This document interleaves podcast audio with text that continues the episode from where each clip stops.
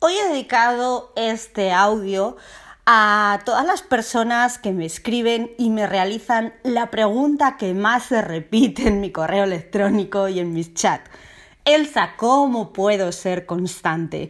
No soy constante, todo lo dejo sin terminar, solo hago lo que me gusta y a veces no siempre llego al final. Bueno, esto es muy común, es, algo que, que, nos pasa a muchos. Yo no he sido toda mi vida constante. La verdad es que he conseguido muchas cosas, he conseguido muchos retos, eh, tanto cuando era deportista de élite, cuando estaba en la universidad, después con mi trabajo. La verdad es que no sé por qué, pero conseguía muchos retos sin ser constante. Pero llegó un momento en que estudiando la constancia me di cuenta de que si estaba consiguiendo todo eso sin ser constante, sin tener una rutina, un hábito, un trabajo diario, que solo trabajaba como por impulsos cuando me apetecía, todo lo que me estaba perdiendo si lo realizara de verdad y si cambiara mis hábitos. Y si creara ese pequeño eh, camino que me llevara a un orden y a llevar las cosas hasta el final. Cuando lo descubrí, vi un mundo completamente diferente, cómo las cosas son mucho más fáciles, cómo se hacen en menos pasos y cómo tienes la satisfacción de cuando llegas al final. Por lo tanto, yo quiero invitarte a que empieces a ser constante. ¿Por qué? Mucha gente me dice, Elsa, yo soy constante, pero cuando me canso lo dejo de hacer y entonces empiezan a pasar los días y ya no lo soy. Bien, uno de, una de las mayores cosas que puedes hacer y, y, más importantes a la hora de hacer algo que no te gusta o que no estás acostumbrado es estudiar cómo funciona ese mecanismo en tu cuerpo, en tu cerebro. La constancia es un pensamiento, es un hábito, es algo que hacemos desde los dos hemisferios cerebrales, desde el neocortes. ¿Qué pasa? Que gasta energía y el cuerpo no es amigo de gastar energía. Por lo tanto, cuando hay días buenos, pues sí, lo haces, lo creas, lo desarrollas. Pero cuando vienen días malos, sale el cerebro reptiliano, el cerebro de la supervivencia, también el cerebro límbico, el cerebro de las emociones, y entonces te clampan esa inercia que ya ese día la tienes muy baja, tienes la energía muy baja ese día, no tienes voluntad, no tienes ganas de hacer nada y entra el cerebro reptiliano, el cerebro límbico y te dan primero un corte de energía, la parte posterior del cerebro, y luego el cerebro emocional, el centro del cerebro, te empieza a poner excusas. Y eso es automático, no tienes que hacer nada. Eso empieza un día y se va retroalimentando ello solo.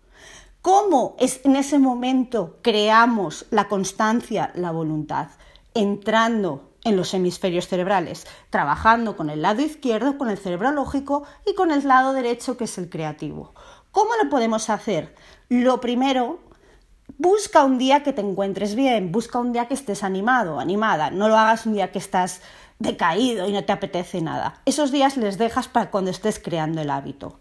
Lo primero, crea un por qué. ¿Por qué quieres hacer esa labor? ¿Por qué quieres conseguir ese reto? ¿Por qué quieres conseguir eso que vas a empezar a hacer y que siempre dejas sin terminar? Ese por qué ¿Por qué voy a hacerlo? Por subir mi estatus social, por mejorar mi profesión, por mejorar mi familia, por tener alegría, por tener más éxito, por tener más, eh, más dinero, más poder adquisitivo, por tener un coche nuevo, una casa nueva. Ponte lo que quieras, el sueño que tú quieras, pero tienes que crear un sueño. Y nadie va a evaluar ese sueño, da igual. Puedes decir, quiero tener una casa mejor. Pero es verdad que tiene que ser un sueño alcanzable. No puedes decir, me voy a comprar una isla en el Pacífico con una mansión en el medio y 23 personas que me atiendan todos los días, porque no te lo vas a creer. Tiene que ser un sueño alcanzable para ti y que sea creíble para tu cerebro y que además te motive. ¿Cómo te vas a motivar? Con el para qué. El para qué es yo quiero conseguir esto para esto. Generalmente es algo que mejora tu vida y que ayuda a los demás.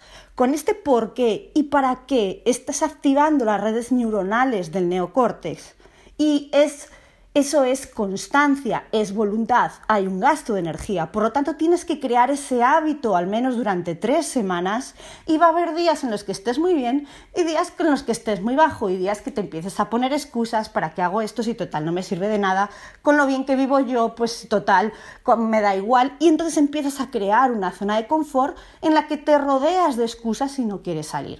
Eso es lo que pasa cuando me referís lo hago tres días, al día siguiente fallo y luego ya no hay forma de volver a empezar. Entonces, en ese momento tienes que volver a mirar tu por qué y tu para qué.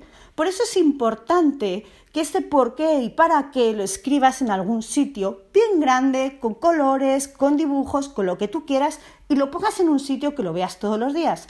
Para esos días en los que tienes mal, en los días que estás bajo de energía, que te levantas que no quieres nada con el mundo, verlo de nuevo, emocionarte de nuevo y aunque no te guste, aunque no te apetezca, seguir hacia adelante. Va a llegar un día de esos días en los que ya no tienes que emocionarte porque ya lo tienes integrado en tu neocortes, ya has creado las redes neuronales. Entonces ya no va a tener nada que hacer el cerebro reptiliano, porque sí o sí, aunque no quieras, lo tienes que conseguir, porque si no, no vas a poder dormir, si no, no vas a poder estar tranquilo. Entonces es muy importante este proceso de crear un porqué, un para qué, para que se empiecen a crear las redes neuronales. Cuando estas en tres semanas estén creadas, ya no gastarás energía y el cerebro irá solo. Es muy importante que aguantes estos tres semanas este proceso y te busques trucos para hackear tu cerebro que siempre va a querer ir al ahorro de energía. Yo estaré aquí para contestarte las dudas. Inténtalo. Piensa en las cosas que te estás perdiendo por no ser constante. Y sobre todo las cosas que te estás perdiendo en estos tiempos donde nadie o casi nadie es constante. Ahí vas a encontrar la diferencia entre unas personas y otras, entre unos profesionales y otros y en personas que conseguirán sus sueños y personas que se, quedarán por el camino. Ese paso de la constancia, ese paso de tres semanas, son las que van a cambiar tu vida. Por lo tanto, pregúntate a ti mismo, a ti misma, ¿merece la pena ser constante? ¿Quiero llegar a ser constante? ¿Qué me estoy perdiendo por no ser constante?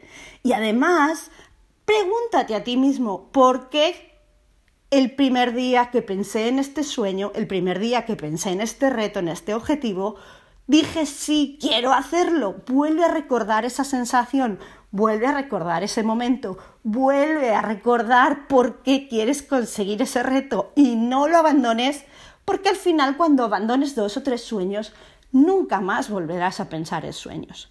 Y los sueños te hacen evolucionar, te hacen seguir hacia adelante y te hacen ser diferente. Por lo tanto, pregúntate a ti mismo, a ti misma, ¿quiero ser constante?